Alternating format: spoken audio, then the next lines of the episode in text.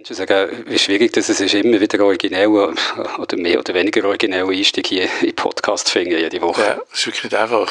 Äh, diesmal ist wirklich gar nichts in Sinn gekommen. Dann bin ich mal schauen, was es so für Sprichworte zum Freitag gibt und dummerweise habe ich nur eins einziges gefunden und das ist erst noch kein gutes, wie der Freitag sich neigt, so der Sonntag sich zeigt. Also was immer das heisst. das Poesiealbum. ja, genau. Aber komm, ich, ich spiele mal ein Signet und dann können wir anfangen.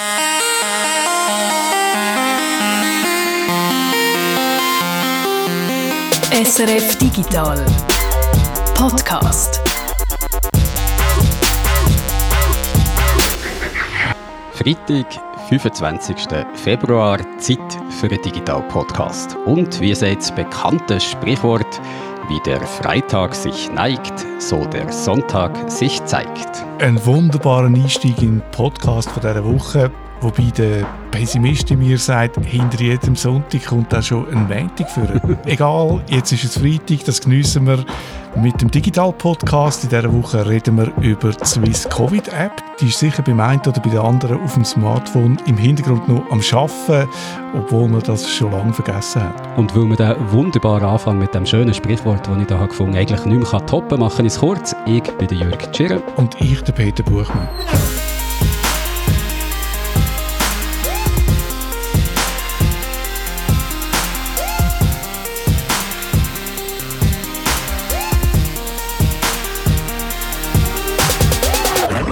Es ist schon ziemlich lang her, dass wir das letzte Mal über den Donald Trump geredet haben, über den 45. Präsident der USA. Ich denke nicht, dass der Donald Trump das wirklich mitbekommen hat, dass wir da schon lange nicht mehr über ihn geredet haben. Aber wenn, dann fände er das sicher sehr schade. Aber jetzt gibt es wieder mal Gelegenheit, über Donald Trump zu reden. Seit dieser Woche gibt es nämlich sein eigenes soziales Netzwerk. Auch in den USA gibt es das Truth Social heisst und ich finde, es ist wahnsinnig schwierig zum Aussprechen. Zur Erinnerung, nach dem Ereignis vom 6. Januar 2021, nach dem Sturm aufs Capitol zu Washington D.C., hat äh, Twitter den Trump für immer gesperrt, weil er mit seinen Tweets den Sturm nicht nur nicht hat verurteilt, sondern die Stimmung sogar noch aufgeheizt hat. Und aus dem gleichen Grund ist durch Donald Trump auch bei Facebook gesperrt worden, dort allerdings nicht für immer, aber immerhin bis im nächsten Januar. Schon kurz nach diesen Sperrungen hat Donald Trump angekündigt, er käme gleich wieder mit einem eigenen sozialen sozialen Netzwerk zurück, einem, wo die Meinungsfreiheit großgeschrieben werde, wo man nicht so einfach können, jemanden zum Schweigen bringen Und das Netzwerk ist jetzt da als App, wo Truth Social heißt. Jürg, du hast dir das mal genauer angeschaut. Äh, wie sieht die App aus?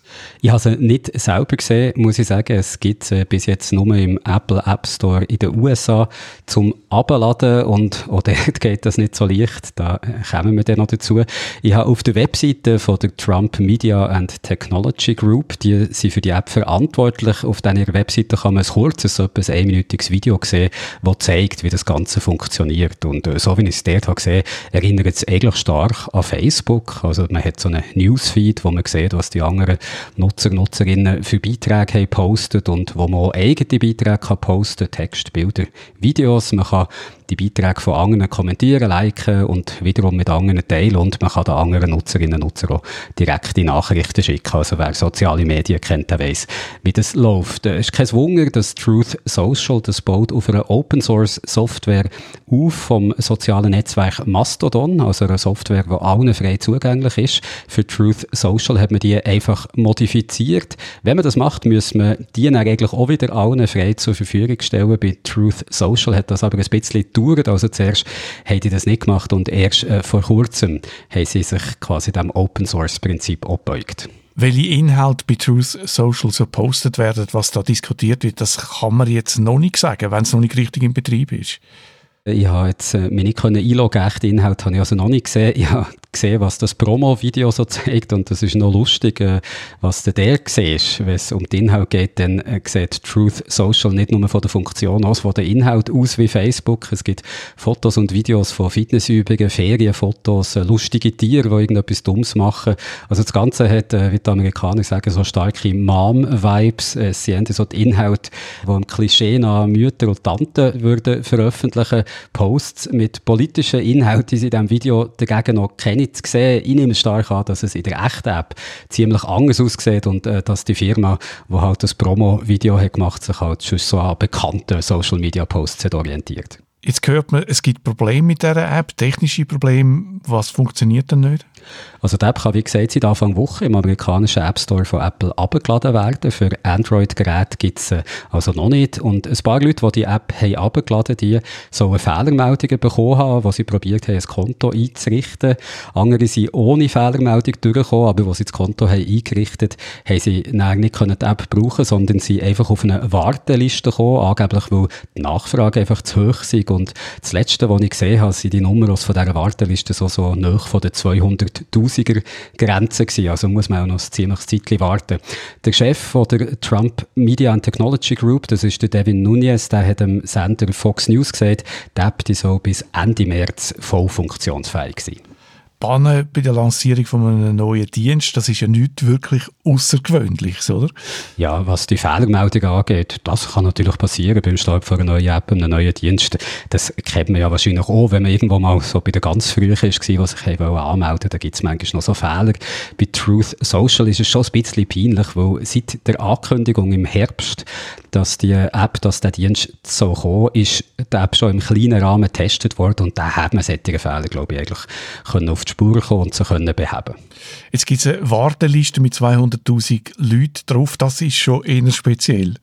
Aus der Ferne kann ich jetzt nicht sagen, ob das tatsächlich stimmt oder ob die Warteliste wirklich ist, weil die Nachfrage so groß ist nach der App oder ob so da irgendwelche technischen Gründe hat. Was man kann sagen, die App die steht seit dem Anfang von der Woche an der Spitze von der amerikanischen Download-Charts, also im Apple App Store und da kann es schon sein, dass man von der Anfrage ist äh, überrascht und überrannt worden. Auch da hat man eigentlich ein bisschen darauf vorbereitet sein, also es lässt sich ja so grob abschätzen, wie viele Leute sich für eine App interessieren und da müssen man halt seine Infrastruktur, seine Server entsprechend darauf ausrichten. Ich könnte mir auch vorstellen, dass man mit dieser App jetzt am Anfang ganz bewusst nur langsam vorwärts macht, also nur wenige Leute reinlädt, einfach weil es für die Macher leichter ist, zu sehen, was noch nicht so funktioniert, was noch Probleme geben könnte und weil es auch leichter ist, die Inhalte zu managen, wenn im Netzwerk noch nicht so viele Leute Sachen posten.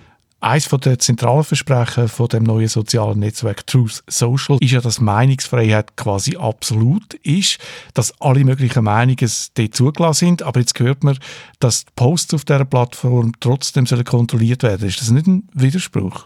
Ja, das kann man schon so sehen. Also in den Nutzungsbedingungen von Truth Social, auf die kann man übrigens außerhalb den USA nicht zugreifen. Wenn man probiert, die Seite aufzurufen, dann sieht man nur, dass das nur aus den USA möglich ist. Aber in diesen Nutzungsbedingungen, wie ich gelesen habe, sollen Passagen enthalten sein, die verbieten, dass man zum Beispiel die Seiten oder die Macher verunglimpft oder auch, dass man misleading Inhalte, also irreführende oder falsche Inhalte veröffentlicht, die sollen auch nicht zugelassen sein. Man muss sagen, solche Bestimmungen, die finden wir in vielen anderen Nutzungsbedingungen Nutzungsbedingungen auch. Und als ich mal so nach dem gesucht habe, was dort drin soll sein, habe ich gesehen, dass das vielleicht einfach copy-pasted ist worden. Also wenn du nach diesen Begriffen suchst, dann findest du x andere so Nutzungsbedingungen, wo genau das Gleiche drin steht. Aber es ist natürlich so ein bisschen seltsam bei einer Plattform, die eben als zentrales Versprechen die Meinungsfreiheit hat. Aber klar, ohne Kontrolle geht es natürlich auch in so einem Netzwerk nicht. Es gibt ja auch Inhalte, die ganz klar illegal sind, also bestimmte pornografische Inhalte oder so offene Aufrufe zum Mord und so weiter. Und da muss man natürlich kontrollieren, wenn man nicht mit dem Gesetz in Konflikt kommt.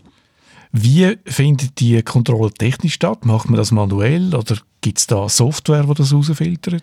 Also laut einem Bericht vom amerikanischen Wirtschaftsnachrichtensender Fox Business, also Truth Social mit der Firma Hive zusammenarbeiten, die ist darauf spezialisiert, mit Hilfe von, wie sie sagen, künstlicher Intelligenz Videos, Bilder, Textinhalte zu durchsuchen und problematische Inhalte zu erkennen und zu löschen. Der Devin Nunes, eben der CEO von Trump Media and Technology Group, der hat gegenüber Fox Business gesagt, es sei das Ziel, dass Truth Social ein familienfreundlicher und sicherer Ort sei und eben sicherzustellen, dass auf der Plattform keine illegalen Inhalte drauf sind. Zur Frage, ob das technisch machbar ist, das haben wir hier schon ein paar Mal besprochen, da weiss man, glaube ich, die Antwort ein klares Jein. Also ja, es ist möglich, automatisiert mit Hilfe von Texterkennungsalgorithmen nach bestimmten Inhalten zu suchen, missbeliebige Inhalte so zu filtern, aber das funktioniert halt nie hundertprozentig genau. Also es werden immer wieder Inhalte gelöscht, die eigentlich okay werden und andere problematische Inhalte, die bleiben dafür stehen. So Algorithmen, künstliche Intelligenz, auch das haben wir hier schon ein paar Mal gesagt, die können nicht immer den Kontext erkennen, wo eine Aussage ist gemacht wurde, also ob sie zum Beispiel ironisch gemeint ist oder ob man äh, etwas einfach als Zitat hat geschrieben. Außerdem lässt sich solche Software in der Regel auch recht leicht austricksen, äh, indem zum Beispiel bei problematischen Begriffen Inhalt einfach eine andere Schreibweise wählst oder Punkte dazwischen setzt oder Leerzeichen oder wenn du eine problematische Aussage so formulierst, dass bei der maschinellen Überprüfung nicht gesehen wird, dass da etwas Problematisches dahinter steht, aber allen Leser, Leserinnen sofort klar ist, was du eigentlich meinst. Der Donald Trump sagt, er will mit seiner neuen Plattform, mit Truth Social, den grossen Plattformen wie Twitter, Facebook und Konsorten Konkurrenz machen. Kein besonders realistischer Plan, oder? Also ernsthafte Konkurrenz kaum, aber ich denke auch gar nicht, dass der Donald Trump das wirklich vorhat. Also zum einen geht es ihm wahrscheinlich darum, weiterhin eine Plattform zu haben, wo er seine Fans leicht kann erreichen kann, also ein Sprachrohr einfach zu haben. Bei Twitter ist er ja, wie gesagt, für immer gesperrt, bei Facebook noch bis nächstes Jahr. Und zum anderen will sich mit dieser neuen Plattform sicher auch ein bisschen im Gespräch halten. Und man muss sagen, das klingt ihm ja. Also wir reden jetzt hier über Truth Social und wir sind lange nicht die Einzigen. In Amerika hat wahrscheinlich fast jedes Medium darüber berichtet und so in der Technologieseite und Blogs, wo ich so durchschaue, ist eigentlich überall ein Bericht über das neue Netzwerk drin gewesen. Ich habe schon gesagt, äh, die App Truth Social, die steht seit ein paar Tagen an der Spitze von den Charts vom US App Store von Apple. Das Interesse für die Plattform ist also sicher da, wahrscheinlich nicht nur von den echten Trump-Fans, sondern sicher auch von vielen Leuten, die die Plattform einfach mal anschauen wollen. Aber es stellt sich schon die Frage, wie nachhaltig das, das Ganze ist, weil Truth Social ist bei weitem nicht das einzige soziale Medium, das sich mit dem Versprechen von der freien Meinungsäußerung zielt, an die amerikanische Rechte richtet. Es gibt auch andere Apps schon länger, wie zum Beispiel Gap, Rumble, Getter und noch mehr. Und keiner von diesen Diensten hat es je geschafft, eine ernsthafte Konkurrenz für Facebook und Co. zu werden. Daten, Nutzerdaten spielen bei sozialen Netzwerken, bei Facebook unter anderem eine eine zentrale Rolle. Wie ist das bei Truth Social? Geht es Donald Trump am Schluss eigentlich um Daten? Also ich habe, wie gesagt, die App selber nicht können anschauen darum weiss ich jetzt auch gar nicht genau, was dass man alles von sich muss preisgeben muss, welche Daten dass man da auch muss eingeben wenn man mitmachen bei diesem Netzwerk. Aber es ist klar, ich glaube, der Gedanke ist nicht, dass es darum gehen könnte, an Kontaktdaten von potenziellen WählerInnen zu kommen. Also man kann davon ausgehen, dass ein grosser Teil der Leute schon, die sich bei Truth Social anmelden, sich auch für die Politik von Donald Trump interessiert. Und wenn die jetzt bei der Anmeldung Adresse, E-Mail, Telefonnummer oder so müssen angeben, dann hast du natürlich eine einfachen Weg, potenzielle WählerInnen für die Wahl zu mobilisieren. Nochmal schnell zurück zu der Frage, ob Truth Social etablierte soziale Netzwerke Konkurrenz machen kann. Du hast es vorher selber gesagt, das ist nicht der erste Versuch, ein soziales Netzwerk im rechts von der politischen Mitte Spektrum aufzubauen. Da gibt es eigentlich genug Leute, die da Interesse haben. Warum hat das bis jetzt trotzdem nicht funktioniert? Warum hat keine von diesen rechten Plattformen wirklich großen Erfolg gehabt? Ich glaube, viele Leute, die sich rechts von der politischen Mitte verorten, die haben halt schon bei anderen grossen sozialen Netzwerken, eben Facebook, Twitter, eine Heimat gefunden. Und es ist ja ehrlich gesagt nicht so, dass die dort massenhaft gesperrt werden, nur weil sie zum Beispiel Pro-Trump-Nachrichten würden verbreiten. Und im Gegensatz zu Diensten wie Truth Social oder eben diesen anderen Apps und Diensten, die ich erwähnt habe, Parler, Gap und so weiter, bewegt man sich in einem grossen sozialen Netzwerk wie Facebook, Twitter eben nicht nur in der eigenen, in der rechten Echokammer. Und wer es entsprechend entsprechend Sendungsbewusstsein hat, der will sich mit seinen Inhalten ja nicht nur an die Leute wenden, die sowieso schon denken wie er oder sie selber, sondern man will auch Unentschlossene oder auch den politischen Gegner erreichen. Es gibt in der amerikanischen Rechte ja den Ausdruck äh, Triggering the Lips oder Owning the Lips, also der liberalen politischen Gegner mit bestimmten Inhalten äh, sie können zu reizen oder so den Meister zu zeigen. Und das ist natürlich nur auf einer Plattform möglich, wo die, nicht nur mit Gleichgesinnten unterhalten wie Truth Social das das wahrscheinlich wird sein.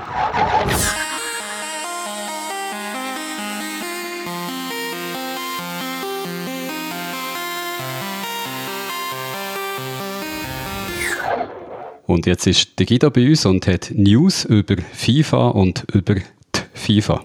Ja, genau. Es, FIFA sind ja eigentlich zwei Sachen. Einerseits äh, die Organisation, die Fußball organisiert, wo die Weltmeisterschaft vom äh, Shooten organisiert. Und FIFA ist aber auch das Game, wo man Shooter spielt äh, an, einer, an einer Konsole. Und es sieht im Moment ein bisschen so aus, wie wenn FIFA ohne FIFA wird äh, weiter, weiter existieren. Es ist noch nicht erledigt, das sind alles noch Gerüchte und Spekulationen, aber die zwei Electronic Arts, wo FIFA produziert, wo das Game FIFA produziert und die FIFA, die haben, äh, man kann es glaube so sagen, das Heu nicht mehr, nicht mehr auf der gleichen Bühne und es äh, sieht so aus, wie wenn die in sehr schwierigen Lizenzverhandlungen stecken. Man muss wissen, oder FIFA ist ja der Brand von deren Organisation und das Game heißt eben auch schon so seit sehr, sehr langer Zeit und dass das Game so heißen darf, bedeutet, dass Electronic Arts, der Hersteller, denen, äh, der, der Organisation FIFA muss Geld geben und zwar sehr viel. Man sagt, dass das so etwa bei einer Milliarde ist für einen Vierjahreszyklus. Also wenn es vier Jahre lang von WM zu WM sozusagen das Game FIFA nennen dürfen, müssen sie eine Milliarde abdrucken an die FIFA und das ist scheint eben nicht mehr genug. Es gibt Leute, die sagen, sie fordern das Doppelte jetzt für, äh, für also zwei Milliarden, um vier Jahre lang das Game so nennen zu dürfen. Und Electronic Arts, der Hersteller, die sind sich jetzt so am immer öffentlicher gegen das am, am Wehren. Oder? Die finden jetzt, das geht eigentlich noch so durch die Blume durch. Und der letzte äh, von diesen öffentlichen Äußerungen ist vom Electronic Arts Chef selber gekommen, von Andrew Wilson, der ein Interview gegeben hat, wo er also sehr deutlich, wo er eigentlich einen Nachteil nach dem anderen auflistet. Natürlich, um ein bisschen Druck auszuüben in diesen Verhandlungen, die wahrscheinlich immer noch am, am Laufen sind, aber auch, wo du dann so nach dem Interview das Gefühl hast, ja, es gibt eigentlich wie fast keinen Vorteil mehr, wieso verhandelt ihr überhaupt noch über das? Weiss man denn schon, welches FIFA das es wird betreffen? Also das FIFA 22 ist ja schon draussen, läuft der Vierjahreszyklus jetzt ab und schon beim 23 könnte es FIFA ohne FIFA geben oder ist das erst später? Ich glaube, das ist so eine realistische äh, Timeline, weil es ja jetzt eine WM passiert, oder? Und weil jetzt durch das eigentlich auch wieder so ein Zyklus abläuft und weil es darum jetzt dann wieder am Verhandeln sind, sollen wir, sollen wir die Lizenz verlängern um, um weitere, weitere vier Jahre. Also die stecken mit in diesen Verhandlungen. Und was bis jetzt ist eigentlich meine Optik gewesen, es geht vor allem um Geld und es geht um Macht, oder? Einerseits um Geld, eins oder zwei Milliarden ist natürlich schon noch ein, entscheidende, ein entscheidendes Traktandum in einer Verhandlung. Und andererseits geht es auch um Macht. Electronic Arts bestimmt eigentlich sehr stark äh, das ist eigentlich die einzige, das einzige große Fußballgame noch, wo es ja auch einen E-Sport-Ableger äh, gibt davon, dass Leute das eben nicht nur in der Freizeit äh, spielen, sondern auch ähm, professionell kompetitiv für Geld. Und weil Electronic Arts der Hersteller ist von dem Game, kontrollieren sie erst sehr stark, in welche Richtung sich der Sport entwickelt. Und auf der anderen Seite haben wir die FIFA, wo ja so Selbstverständnis hat, dass sie kontrollieren, wo sich Fußball insgesamt entwickelt äh, auf der Welt. Und dass sie darum den Anspruch haben, nein, wir wollen eigentlich sagen, wo Fußball als E-Sport sich entwickelt und nicht einfach so einen amerikanischen Hersteller. Das ist auf ein Stück weit auch nachvollziehbar. Auch wenn man muss sagen, dass natürlich der Fußball als E-Sport mit realem Fußball recht wenig zu tun hat. Oder es ist ja zum Beispiel nicht eine Teamsportart, sondern eine Einzelsportart, weil man allein die ganze Mannschaft steuert. Also das ist das, was ich bis jetzt eigentlich das Gefühl hatte, das ist äh, das sind so die Hauptknackpunkte in dieser Verhandlungsgeld und die Macht. Und nach dem Interview mit dem Andrew Wilson wird einem jetzt klar, ah nein, es geht auch um noch um ganz anderes Zeug, nämlich, dass die Lizenz, die FIFA gibt, offenbar stark einschränkt, was dann Electronic Arts überhaupt in das FIFA-Spiel darf reinpacken. Also, dass dort FIFA immer reinreden will, oder? Wenn sie einen neuen Modus einführen zum Beispiel fünf Leute spielen gegeneinander statt elf oder so, dann kommt die FIFA scheint und sagt, hm, nee, das geht nicht, das hat nicht mit dem Fußball zu tun, das dürfen ihr unter dieser Lizenz, die wir euch geben, nicht machen. Also dass dort viele so langsame, man muss immer wieder fragen äh, bei der FIFA, ob man das machen darf und verhandeln und so äh, laufen, wo, wo der Hersteller vom Game natürlich stark einschränkt, in welche Richtung sie ihr Game können weiterentwickeln und wo sie offenbar jetzt auch der Meinung sind, das wird uns langsam ein bisschen zu bunt.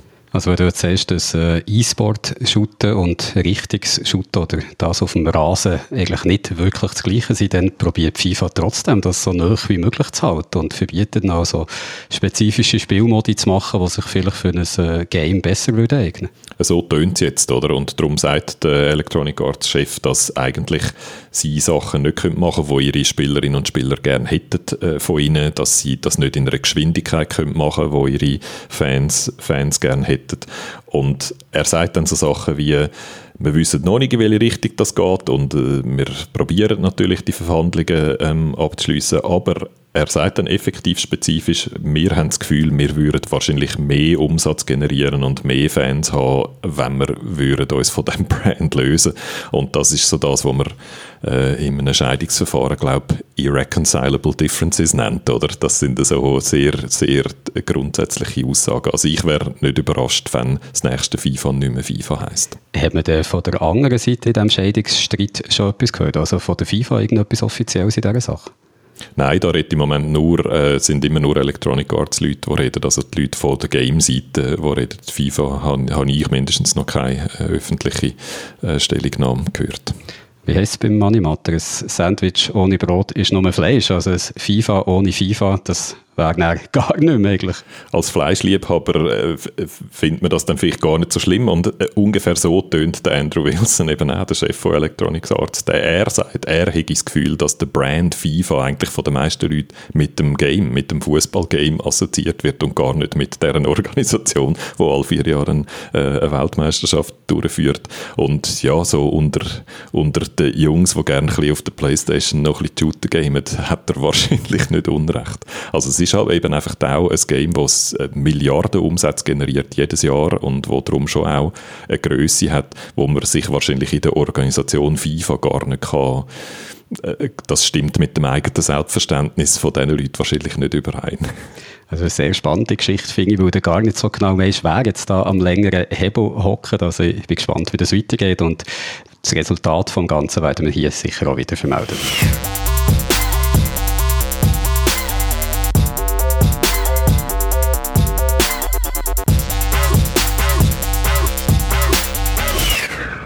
Nach zwei Jahren hat der Bundesrat die meisten Covid-Maßnahmen aufgehoben. Nach zwei Jahren gehen wir langsam zurück in die Normalität von vor der Corona-Zeit.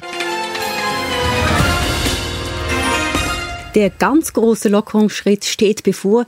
Ja, und wie unsere neue Freiheit im Detail aussehen wird, das wird uns bald der Bundesrat verraten hier. Wir übertragen die Medienkonferenz live. Herzlich willkommen. Äh, das ist jetzt die Ankündigung vom ganz grossen Lockerungsschritt vom 20. Mai 2020. Die Lockerung nach der ersten Welle vor, vor zwei Jahren. Und rund einen Monat später hat das Bundesamt für Gesundheit BAG eine Swiss-Covid-Warn-App lanciert und zwar so. Es freut mich, Ihnen jetzt wirklich mitteilen zu können, dass wir live sind. In der letzten Nacht um 0 Uhr wurde der Knopf gedrückt und um kurz nach eins bekam ich vom Kollegen die Mitteilung, dass schon ein paar tausend sie runtergeladen haben. So hat es im Juni 2020 getönt, wo der Sang Il Kim, wo der noch verantwortlich ist für die digitale Transformation im Bundesamt für Gesundheit, so hat er dann die Swiss Covid App vorgestellt. Die App hat bei vielen Hoffnung geweckt, sie sei ein wirksames Mittel zur Bekämpfung der Pandemie. Fast zwei Jahre und x Wellen, man weiß gar nicht mehr wie viele Wellen später, wenn wir jetzt schauen, was die App gebracht hat, was gut war, wo die Schwächen sind und was man besser oder anders machen müsste. Und für das blenden wir jetzt nochmal zurück in Juni 2020. Das sind noch ganz andere Zeiten gewesen. Es war Zeit vor Omikron gewesen, Zeit von gefährlicheren Varianten vom Covid-Virus und auch Zeit, wo man noch nicht viel über den Virus hat gewusst. Zum Beispiel, wie man sich genau ansteckt. Und man hat vor zwei Jahren sich auch kaum vorstellen dass eigentlich schon recht schnell hochwirksame Impfungen gegen das Covid-Virus auf den Markt werden kommen. Die Verunsicherung war gross. Die Bilder von der Pandemie aus Norditalien immer noch präsent. Eine App, die einem warnt, wenn man über längere Zeit in die Nähe kommt von jemandem, der sich angesteckt hat. Das hat Hoffnungen geweckt, dass man der Pandemie auf dem Weg vielleicht könnte etwas entgegensetzen, dass man die könnte stoppen oder mindestens eindämmen und Zeit gewinnen bis zu einem Impfstoff. Andere haben sich Sorgen gemacht um den Schutz der Privatsphäre und das, obwohl der Datenschutz bei dieser App absolut zentral war. Swiss Covid App, die hat eben das elektronische Contact Tracing möglich gemacht. Man sieht hier Proximity Tracing manchmal. Und für das hat sie natürlich müssen Daten sammeln, aber viele Sicherheitsexperten und Datenschützerinnen, die haben der App ein hervorragendes Zeugnis ausgestellt. Sie sind praktisch ein Musterbeispiel für einen Umgang mit Nutzerdaten. Die App ist aus dem Grund von vielen anderen Ländern übernommen worden. Die Nachbarländer Deutschland, Italien oder Österreich, die haben ihre Covid-Warn-Apps zum Beispiel nach Schweizer Vorbild entwickelt. Und Swiss Covid ist international de facto so eine Art Standard geworden. Darum schauen wir jetzt zuerst mal, was die App anders macht als die allermeisten Apps, die man sonst so aus den App Stores kann laden also denen, die wir Tag für Tag brauchen und wo wir Tag für Tag mit unseren Daten füttern und was eben ganz anders machen, wenn es um den Schutz der Privatsphäre geht. Die Swiss Covid App ist nach dem Grundsatz Privacy by Design entwickelt worden. Das heißt, man baut die App rund um den Datenschutz herum auf. Man hat nicht eine lange Liste von Funktionen und Daten, wo man auch noch gerne würde sammeln und überlegt dann am Schluss noch, und wie tun wir jetzt das alles zusammen noch schützen? Wie machen wir das alles zusammen noch sicher? Sondern man konzentriert sich jetzt in dem Fall auf eine zentrale Aufgabe, warnen, und verzichtet so auch halt auf wertvolle Daten, Daten, die für die Forschung interessant gewesen wären. Man verzichtet auf personenbezogene Daten, also die App schafft nicht mit Namen, GPS-Koordinaten oder Telefonnummern. Sie schafft dafür mit abstrakten Codes und man verzichtet auf einen zentralen Datenspeicher. Keine personenbezogene Daten ist eine wichtige Eigenschaft, der dezentrale Charakter ein anderer. Man lädt Daten von den Begegnungen auf den einzelnen Geräten zum Schutz von der Privatsphäre. Es gibt keinen zentralen Datenspeicher, wo jemand mit Zugriff könnte die Begegnungsdaten dann missbrauchen und Gleichzeitig macht der dezentrale Ansatz App auch sicherer, weil ein attraktives Ziel für einen Angreifer, einen zentralen Datenschatz, sozusagen, den gibt es gar nicht. Zum Begegnungsdaten zu stellen, müsste ein Angreifer jedes Handy einzeln hacken. Die Swiss Covid App hat Privacy by Design also vorbildlich umgesetzt, aber trotzdem hat es am Anfang vor allem äh, Diskussionen gegeben rund um den Datenschutz. Es hat Skeptiker gegeben, die dem Ganzen trotzdem nicht ganz traut haben. Es hat sogar einen Verein gegeben, mit Leuten vor allem aus der Westschweiz, die probiert hat, ein Referendum zu lancieren, um die App zu stoppen. Ein Referendum, das aber nicht ist zustande gekommen. Aber trotzdem hat man das Gefühl gehabt, dass in der Bevölkerung vielleicht so ein bisschen ein Zögern war, was der Einsatz von dieser App angeht. Sie ist während der letzten ein, drei, vier Jahren nicht wahnsinnig breit eingesetzt worden, muss man rückblickend sagen, und sicher nicht so breit, wie die Verantwortlichen das gerne hätten gehabt. Im November 2021, das ist so quasi der Höchpunkt gewesen, was die meisten Leute die App aktiv haben gebraucht. Das ist 2,2 Millionen Leute gewesen, die die App eingeschaltet haben. Vor einer Woche sind es nur noch eineinhalb Millionen Leute gewesen. Jetzt ist natürlich die Frage, wieso ist die App nicht so gut angekommen? Ist es nur der Datenschutz gewesen? Hat es andere Gründe gegeben? Und es ist natürlich schwierig, genau zu sagen, was da jeweils der Grund ist gewesen. Da wird es bei verschiedenen Leuten ganz verschiedene Motivationen gehabt Aber eine Umfrage vom Vergleichsdienst Comparis, äh, die ist zum Schluss gekommen, dass die Mehrheit von der Leute der App eigentlich vertraut haben. Sie sind also nicht als Bedrohung wahrgenommen worden. Die Leute haben sogar das Gefühl gehabt, die App sei fast so sicher wie die von Behörden oder von einer Bank. Und interessantes Detail noch, das Vertrauen in die App, die hat laut dieser Comparis-Studie zwischen Juni 2020 und November 2021 sogar noch zugenommen. Obwohl die Mehrheit in der Schweiz keine Sicherheitsbedenken hat, laut dieser Umfrage, hat aber nur eine Minderheit die App in der Schweiz auch wirklich gebraucht. Und das ist natürlich die grosse Frage, warum? Wenn man jetzt dieser Comparis-Studie glaubt, dann haben die Leute die App nicht wollen brauchen, weil sie sich nicht haben wollen als angesteckte Alte, das sagen wir die Autorinnen von der Studie. Weil das hätte ja bedeutet, wenn man äh, dank der App erkannt ist worden als jemand, der sich angesteckt hat, dass man in Quarantäne hat müssen gehen und das haben viele eben nicht wollen. Das ist ein Grund für die kleine Erfolgsrate. Ein anderer könnte die Wirksamkeit der App sein. Du hast ja mit dem Marcel Salaté können reden, mit dem digitalen Epidemiolog, wo an der Konzeption dieser App beteiligt war. Was sagt er? Wie groß ist der Einfluss von der App auf Pandemie gewesen. Ja, der Marcel Salate meint, man könnte es eben nicht wirklich sagen. Nach der Lancierung von der App im Juni 2020 hat es eigentlich gut ausgesehen, also dass die App Ansteckungen kann verhindern Es gibt zu diesem Zeitraum auch Studien von der Uni Zürich, die das auch sagen, dass die App einen wichtigen Beitrag hat geleistet in der Eindämmung von der Pandemie, weil Leute, die die App gebraucht haben und von der App sind gewarnt worden, die haben sich im Schnitt einen Tag früher in Quarantäne begeben als Leute, die es irgendwie auf anderem Weg haben erfahren. Und dieser Tag, das war eben wichtig, gewesen, dass die nicht noch mehr Leute haben können anstecken Dann ist aber die zweite Welle gekommen und da erinnern wir uns, dass die Zahlen in der Schweiz wirklich dramatisch hochgeschnellt und dann ist eigentlich das ganze System zusammengebrochen. Also jetzt nicht das System, was die App betrifft, die hat eigentlich weiter funktioniert, aber sonst alles, was irgendwie darum ist gegangen, Daten zu sammeln zu dieser ganzen Pandemie, da ist man einfach nicht mehr nachgekommen, so viele Neuangesteckte hat es gegeben. Und darum fehlen jetzt Daten, die man für eine seriöse Auswertung von dem Ganzen Ganze würde brauchen. Die App allein ist ja noch lange nicht alles. Es braucht ganzes eben System oder Gesundheitswesen rundherum. Die, die App muss mit dem Gesundheitswesen zusammenarbeiten. Äh, eben, das sind ein Haufen Prozesse, die es rundherum noch gibt. Genau. Und wenn wir jetzt so Bilanz ziehen zu dieser App, dann ist das sicher der erste wichtige Punkt, wo man kritisch muss betrachten. Das ist auch etwas, was der Marcel Salate mir im Gespräch hat gesagt. Das Gespräch, wo wir dann übrigens noch ganz hören können. Aber für ihn und, glaube ich, so allgemein ein wichtiger Kritikpunkt ist, dass die App halt in einem Gesundheitssystem hat müssen funktionieren. Also die App keine Insel ist, sondern zusammen hat müssen spielen mit vielen anderen Sachen in dem Schweizer Gesundheitssystem und dass diese Einbettung nicht gut ist gelungen. Also um es an einem Beispiel festzumachen, das auch viel zitiert ist worden, als Problem, das die App hat.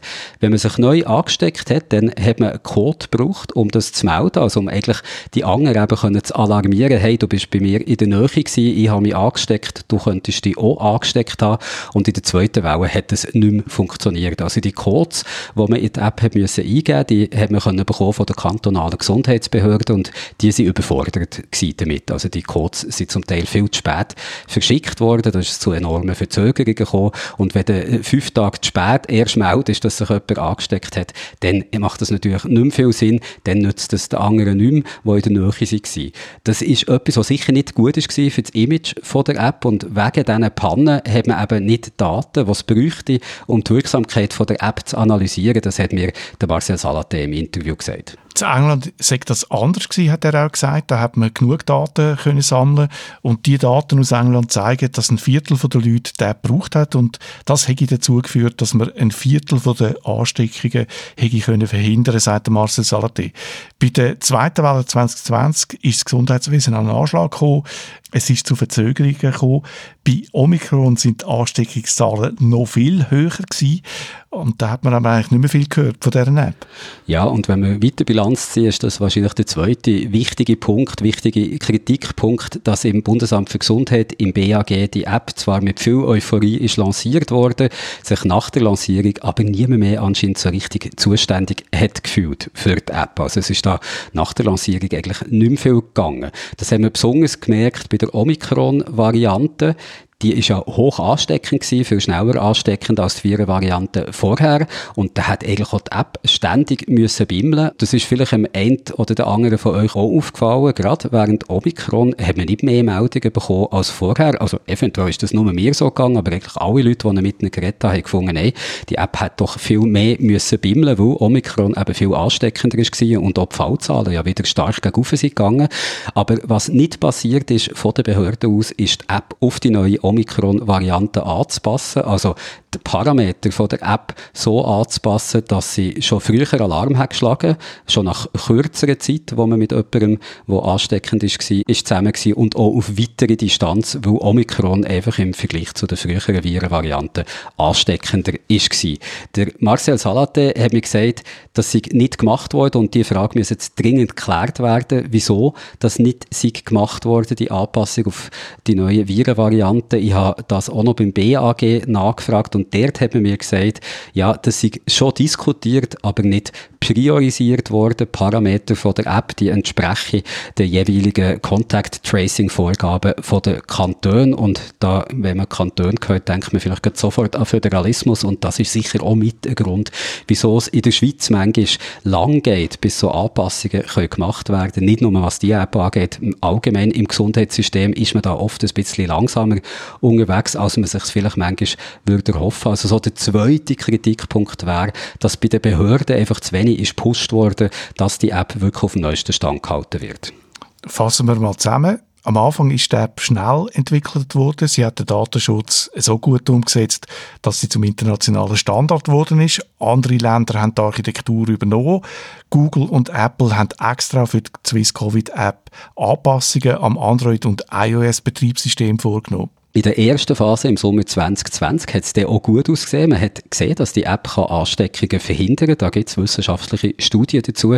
In der zweiten Welle sind aber die Prozesse rund um die App praktisch zusammengebrochen. Also das Gesundheitswesen in der Schweiz ist ein Anschlag gekommen und das haben wir dort wieder festgestellt. Und ich glaube, die Faxgeräte, die mehrheitlich noch zum Verschicken von Covid-Codes und anderen Covid-bezogenen Daten sind eingesetzt worden, die Faxgeräte sind ein Sinnbild dafür, dass die Schweiz halt bei der Digitalisierung im Gesundheitswesen Gesundheitswesen hinterherhinkt. Das Gegenbeispiel wäre England. In England hat man aus der App raus zum Beispiel auch Termine für Covid-Tests können buchen. Wenn Prozesse nicht mehr spielen, wenn man muss nach einem Covid-Test fünf Tage warten, bis man den Code bekommt, um das zu melden, dann nützt es dann nicht mehr viel, dass die Leute der App vertrauen.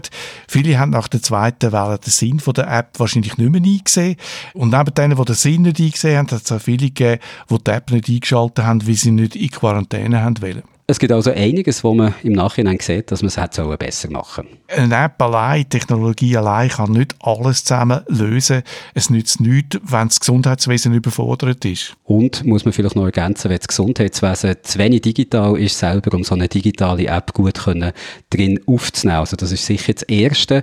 Etwas anderes, was wir schon gesagt haben, ist, dass bei den Behörden sich niemand mehr so richtig hat zuständig gefühlt, dass die App zwar ist toleriert worden, sagt Marcel Salate, aber aber niemand hat sie irgendwie als wichtige Karte im Spiel angeschaut und sich so richtig ins Zeug gelegt, dass bei der App alles vorwärts geht, zum Beispiel die Anpassung auf neue Omikron-Varianten. Und was ein bisschen das reingeht, dass bei den Behörden niemand hat, äh, so das Heft in die Hand genommen, ist auch, dass man der App gar nicht die Möglichkeit hat gegeben, sich immer mal wieder in Erinnerung zu rufen. Man hat entschieden, die App eigentlich so einfach, man könnte auch sagen, so langweilig wie möglich zu machen und im Nachhinein sieht man, das ist ein Fehler gewesen, weil äh, man muss eine Balance finden zwischen dem ewigen Gebimmel von der App, wo ihm dann irgendwann auch aufregt, und dem Tod langweiligen, wenn sie sich eben überhaupt nie meldet und einfach stumm im Hintergrund ihren Dienst tut, wie in der Schweiz das der Fall war. Das ist auch nicht gut, dann vergessen die Leute, dass es die App gibt und haben irgendwann das Gefühl, die nutze ich gar nicht mehr. Und das haben wir im Ausland besser gemacht. In Deutschland zum Beispiel ist die App aktiver eingestellt, ohne dass die Leute das Gefühl hatten, sie hätten ihm genervt. Und dann hat der Marcel Salate auch noch gesagt, die Check-in-Funktion, die dann relativ spät gekommen ist, also wenn man in ein Restaurant geht, das sich anmelden kann, die hat man spät in die App integriert. Das hätte man früher machen sollen Das also in Kürze, was das Fazit ist so von Marcel Salate und ausführlich könnt ihr das jetzt hören in meinem Interview, das ich mit ihm zur Swiss Covid App machen konnte. Also als erstes, Herr Salate, vielen Dank, dass Sie sich Zeit nehmen, diese Fragen zur Swiss Covid App zu beantworten. Und ich möchte ganz am Anfang mit einer ganz allgemeinen Frage einsteigen. Welches Fazit ziehen Sie jetzt, wo sich Corona doch langsam dem Ende zuneigt, hoffen wir alle? Welches Fazit ziehen Sie da zur App und zum Einsatz der App in der Schweiz?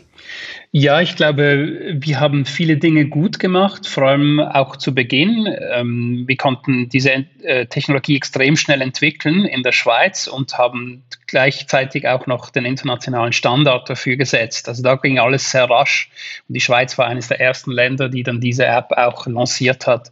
Es gab dann Schwierigkeiten mit der Integration in das Gesundheitssystem mit diesen Codes, die oft zu spät geliefert wurden. Ähm, und da müssen wir sicher über die Bücher für ein nächstes Mal. Was denken Sie, kann man da besser machen, als wenn Sie sagen, über die Bücher gehen? Was würde das bedeuten? Ja, das Problem ist ja, es, es gibt natürlich diese App und die App, die funktioniert soweit gut, aber die App ist ja integriert in einen ganzen Prozess. Also man muss testen gehen und dann muss man den, äh, den Testcode erhalten und dann, wenn man äh, in Quarantäne gehen soll, dann müssen die entsprechenden äh, Bedingungen da sein, dass die Leute das auch wirklich freiwillig machen. Das heißt, es gibt so einen ganzen Rattenschwanz vorher und nachher und wenn der nicht gut funktioniert, dann, dann kann natürlich auch die App nicht viel dazu tun. Also da muss jedes Glied in der Kette funktionieren. Die Schweiz hat leider nicht ein sehr gutes digitales ähm, Umfeld im öffentlichen Gesundheitswesen und deshalb war auch diese Integration jetzt von dieser digitalen App in das Gesundheitswesen eben sehr sehr schwierig. In anderen Ländern zum Beispiel konnte man Tests buchen über die App. Man hat den Code dann gleich, gleich über die App gekriegt. Oder solche Dinge, die hat es in der Schweiz praktisch nicht gegeben und das müsste eigentlich der Standard sein. Gerade in der zweiten Welle, die die Schweiz ja ziemlich stark getroffen hat, hatte man den Eindruck, dass die App eigentlich nichts getan hat, um die Ausbreitung der Pandemie zu mindern. Täuscht dieser Eindruck oder würden Sie auch sagen, in der zweiten Welle gerade hätte man vieles besser machen sollen? Ja, also natürlich hätte man eben gerade in der zweiten Welle schon wirklich auch viel ernster auf diese App setzen sollen. Wir konnten zu Beginn, kurz vor der zweiten Welle, konnten wir ja auch noch zeigen, dass in den ersten Monaten nach der Lancierung dieser App sie sehr vielversprechend aussieht vom Impact her. Aber dann in der zweiten Welle, als diese kam mit, mit der Wucht und das ganze System dann so quasi kollabiert ist, also die App nicht, aber alles ringsherum, da hat man dann auch keine Daten mehr gesammelt, um die Effizienz dieser App zu messen. Und deshalb wissen wir es jetzt nicht in der Schweiz. Ich gehe davon aus, dass sie einen gewissen Impact hatte, aber dass dieser eben stark abgeschwächt äh, war durch diese Probleme der verzögerten Codelieferung. Wir wissen aus anderen Ländern, insbesondere England, das ist äh, publiziert und wirklich sehr starke Daten, dass da zum Beispiel in der zweiten Welle ein Viertel der Bevölkerung die App benutzt hat und damit rund ein Viertel der Fälle verhindert werden konnte. Also wenn man das hochrechnet, dann sieht man schnell, dass eine solche App, wenn sie gut integriert ist und auch gut benutzt werden würde, einen sehr hohen Impact haben könnte. Würden Sie denn sagen, die App wurde in der Schweiz zu wenig benutzt? Ja, ich glaube, das kann man so sagen. Natürlich äh, Benutzungszahlen letztendlich äh, der Nutzer bestimmt. Wenn die Leute das Gefühl haben, das bringt nichts, dann haben sie am Schluss recht, weil der Nutzer bestimmt. Ähm, was man wahrscheinlich äh, deshalb besser machen müsste, ist wirklich sich zu fragen, wieso konnte man eigentlich nicht mehr Leute überzeugen, die zu nutzen. Aber da kann ich also keinen großen Vorwurf an die Bevölkerung richten, weil ich glaube, viele haben das ja gemacht und die haben sich dann einfach mit der Zeit gefragt, wieso hört man eigentlich da nie was, wieso hört man nie von der Politik was, es wird nie erwähnt, in den sozialen Medien wird quasi nichts kommuniziert. Also die App war dann halt auch in der Administration hatte man das Gefühl, ein bisschen ein Staubfänger. Und da darf man sich natürlich nicht verwundern, wenn da nicht mehr als ein Viertel der Bevölkerung das mitmacht. Also unter diesen Vorzeichen würde ich sogar sagen, diese Zahlen waren eigentlich schon recht gut. Aber dann hätten Sie eigentlich von den Behörden, von der Politik mehr Einsatz für die App erwartet, dass die eben bekannter gemacht wird? Ja, das hätte ich schon erwartet, weil eben zu Beginn war ja auch dieser Enthusiasmus da und ähm, und dann plötzlich, nachdem das diese App lanciert wurde, hat man verschiedene Kritik und Schulterzucken gehört. Und dann, als diese zweite Welle kam, da waren natürlich alle überfordert, das kann man auch verstehen, aber dann irgendwie anstatt zu investieren und zu sagen, okay, jetzt, jetzt machen wir das wirklich richtig für das nächste Jahr mit dieser App, ist dann nichts geschehen. Und diese App wurde eigentlich im Großen und Ganzen von ihren inneren ähm, Parametern her nie mehr abgedatet seit dem September. Man muss sich das mal vorstellen. Wir hatten seit dann Alpha, wir hatten seit dann Delta, wir hatten seit dann Omikron. Nie ist etwas ähm, da geändert worden in der App. Und das hat dann auch zur Konsequenz, dass zum Beispiel während der Omikron-Welle eben dann auch sehr wenige überhaupt ein, eine, eine solche Notifikation erhalten hatten, weil die App halt immer noch sehr konservativ eingestellt war. Sie haben selbst einmal gesagt, ich habe das äh, bei der Recherche gesehen in den Zeitungen, dass die Parameter der App eigentlich für die Omikron-Ansteckung angepasst werden müssten, eben weil diese Ansteckungen einfacher geschehen, also nicht mehr diese 15 Minuten und äh, naher Abstand etc. Das ist nicht passiert, haben Sie jetzt selber gesagt. Warum ist so etwas nicht passiert? Das äh, ist eine sehr gute Frage, die wir unbedingt klären müssen, weil ich glaube, diese, diese Swiss Covid App ist jetzt auch ein schönes Beispiel dafür, wieso dass gewisse Dinge so schwierig sind in der Schweiz im digitalen Gesundheitsumfeld. Und äh, man spricht ja oft dann irgendwie über das elektronische Patientendossier oder so und dann ist halt immer alles sehr kompliziert, das geht 20 Jahre zurück, da gibt es unterschiedliche Interessen. Aber bei dieser Swiss Covid App, die ist ganz neu, sie ist ganz einfach, es gab sie nicht vor zwei Jahren, es ist einfach nur eine App. Wieso hat das trotzdem nicht geklappt mit der Integration? Ich glaube, da kann man sehr viel lernen. Und ich denke, ähm, einer der Hauptgründe, den ich so von außen ein bisschen sehe, ist, dass es in der Administration niemand wirklich gab, dem die App sozusagen gehörte, der das wirklich, der das Dossier vorwärts getrieben hatte, der den Erfolg sehen wollte. Und deshalb wurde es so ein bisschen hin und her gereicht. Es gehört eigentlich niemand. Man hat es toleriert, aber man hat es ganz klar nicht als wichtige Karte im Spiel angesehen. Das sehe ich richtig, oder? Die Übertragung allein durch Aerosole, die wird von der App eigentlich nicht erkannt. Also wenn man sich einfach über längere Zeit äh, jetzt nicht in unmittelbarer Nähe von jemand Infiziertem aufhält, aber doch im gleichen Raum, dann äh, stellt die App das eigentlich nicht als Kontakt, äh, als äh, gefährlichen Kontakt fest. Also ja und nein. Ähm, es, es, äh, es stimmt, dass die App ursprünglich wirklich auf diese ähm, Nähe ähm, konzipiert war. Wir haben das dann ja ein Update gemacht, als noch diese QR-Codes eingebaut wurden, auch erst sehr spät, obwohl die Technologie eigentlich schon ready war, ähm, Ende Sommer. Aber das wurde dann auch nie wirklich ähm, aufgenommen. Und ähm, da wurden dann eben auch die Werte nicht angepasst. Diese Werte machen nichts anderes als die Distanz so ungefähr abzuschätzen. Und man kann die natürlich dann auch anpassen, um eben auf längere Distanzen ähm, Rücksicht zu nehmen. Aber eben diese Anpassung wurde nie gemacht. Der Datenschutz wurde bei der Umsetzung der App ja sehr hoch gewichtet. Das wurde auch gelobt vom eidgenössischen Datenschutzbeauftragten zum Beispiel. Das hieß aber auch, dass einige Funktionen halt nicht äh, so umgesetzt werden konnten, wie man das vielleicht wollte. Haben Sie das Gefühl, dass der Datenschutz vielleicht fast ein wenig zu hoch bewertet wurde oder wie sehen Sie das im Nachhinein? Nein, im Nachhinein denke ich, das war eigentlich genau die richtige Entscheidung, weil wenn man heute anschaut, wenn man sagt, okay, die Swiss Covid App hat, konnte sich nicht, konnte ihre Wirkung nicht so gut entfalten, wie das möglich gewesen wäre und wie man es jetzt auch in anderen Ländern sieht. Wenn man diese Analyse macht, dann kommt der Datenschutz kommt dann nicht vor sondern eben es hat mit der Integration zu tun in das System, das hat nichts mit Daten zu tun. Also wenn ich zurückgehen würde nochmals, ähm, dann würde ich beim Datenschutz das eigentlich genau gleich handhaben und das ist wirklich auch eine Stärke und auch hoffentlich ein, ein Anreiz für zukünftige Systeme zu zeigen, hey, man kann solche Systeme bauen und man kann den Datenschutz gleichzeitig sehr, sehr ernst nehmen. Also das, kann keine Ausnahme mehr sein. Das hat Swiss Covid jetzt gezeigt. Das Problem ist wirklich dann in der Umsetzung und in der Integration auf dem Boden quasi und nicht im Datenschutz. Und wenn wir die App jetzt einfach mal gesondert für sich anschauen, wie sind Sie da im Nachhinein mit der technischen Umsetzung zufrieden? Ja, eigentlich, also mit der App selber bin ich grundsätzlich zufrieden. Ich glaube, es war wahrscheinlich ein strategischer Fehler, auch von unserer Seite zu sagen, machen wir doch daraus die quasi langweiligste App, die man sich vorstellen kann. Die macht eigentlich nichts, sie macht ihren ganzen Job im Hintergrund und sie meldet sich nur dann, wenn es wirklich notwendig ist. Heute wissen wir aus anderen Ländern, dass die Leute das eigentlich ganz gern haben, wenn sie regelmäßig daran erinnert werden, dass die App ihre Arbeit tut, dass sie auch sagt, es wurde nichts erkannt äh, bis jetzt. Das hat zum Beispiel Deutschland sehr gut gemacht. Und da, glaube ich, können wir schon sehr viel dann auch noch für die Zukunft verbessern. Sollte eine solche App in der Zukunft überhaupt dann wieder nötig sein, das ist natürlich im Moment überhaupt nicht klar. Im Mai letzten Jahres war ja auch kurz äh, die Rede einer neuen äh, Covid-App, äh, Swiss Covid 2 sozusagen. Ich glaube, auch Sie haben davon gesprochen. Was ist aus dem geworden? Also das existiert eigentlich, das ist einfach die, äh, die App, die zusätzlich eben noch auch dieses QR-Code-Scanning macht, wenn man zum Beispiel in ein Restaurant geht.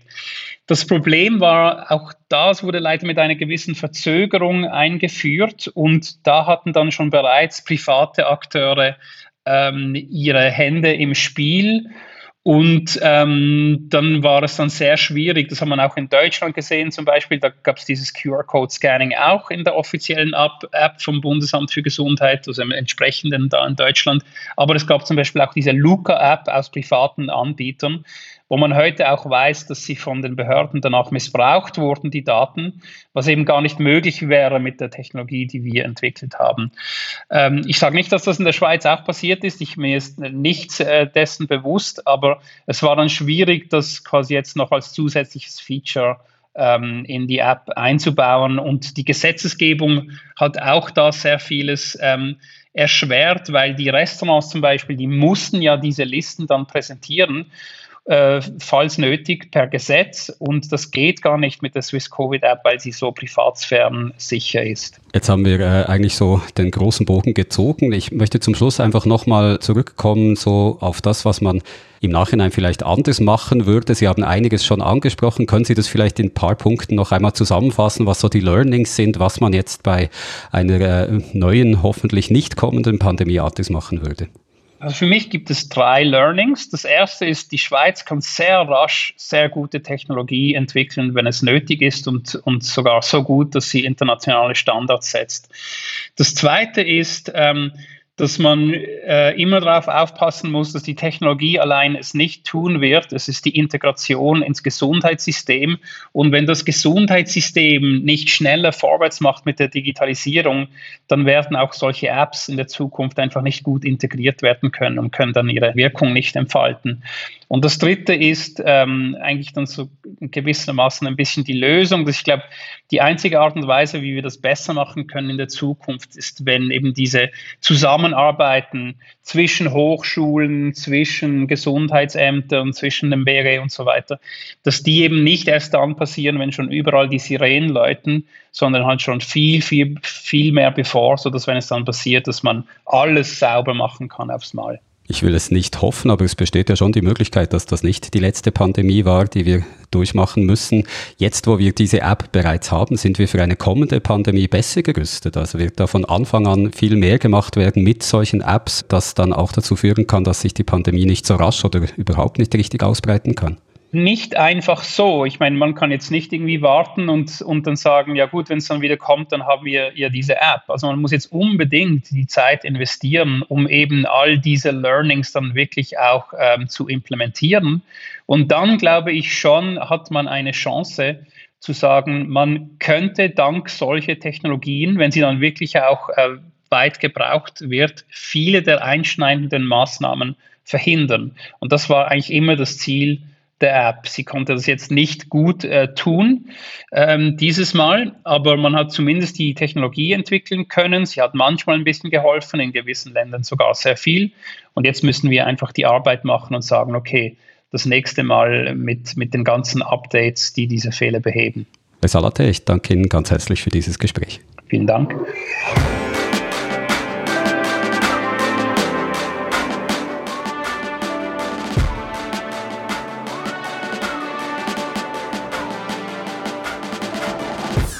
Und da sind wir schon wieder am Schluss von dem Podcast.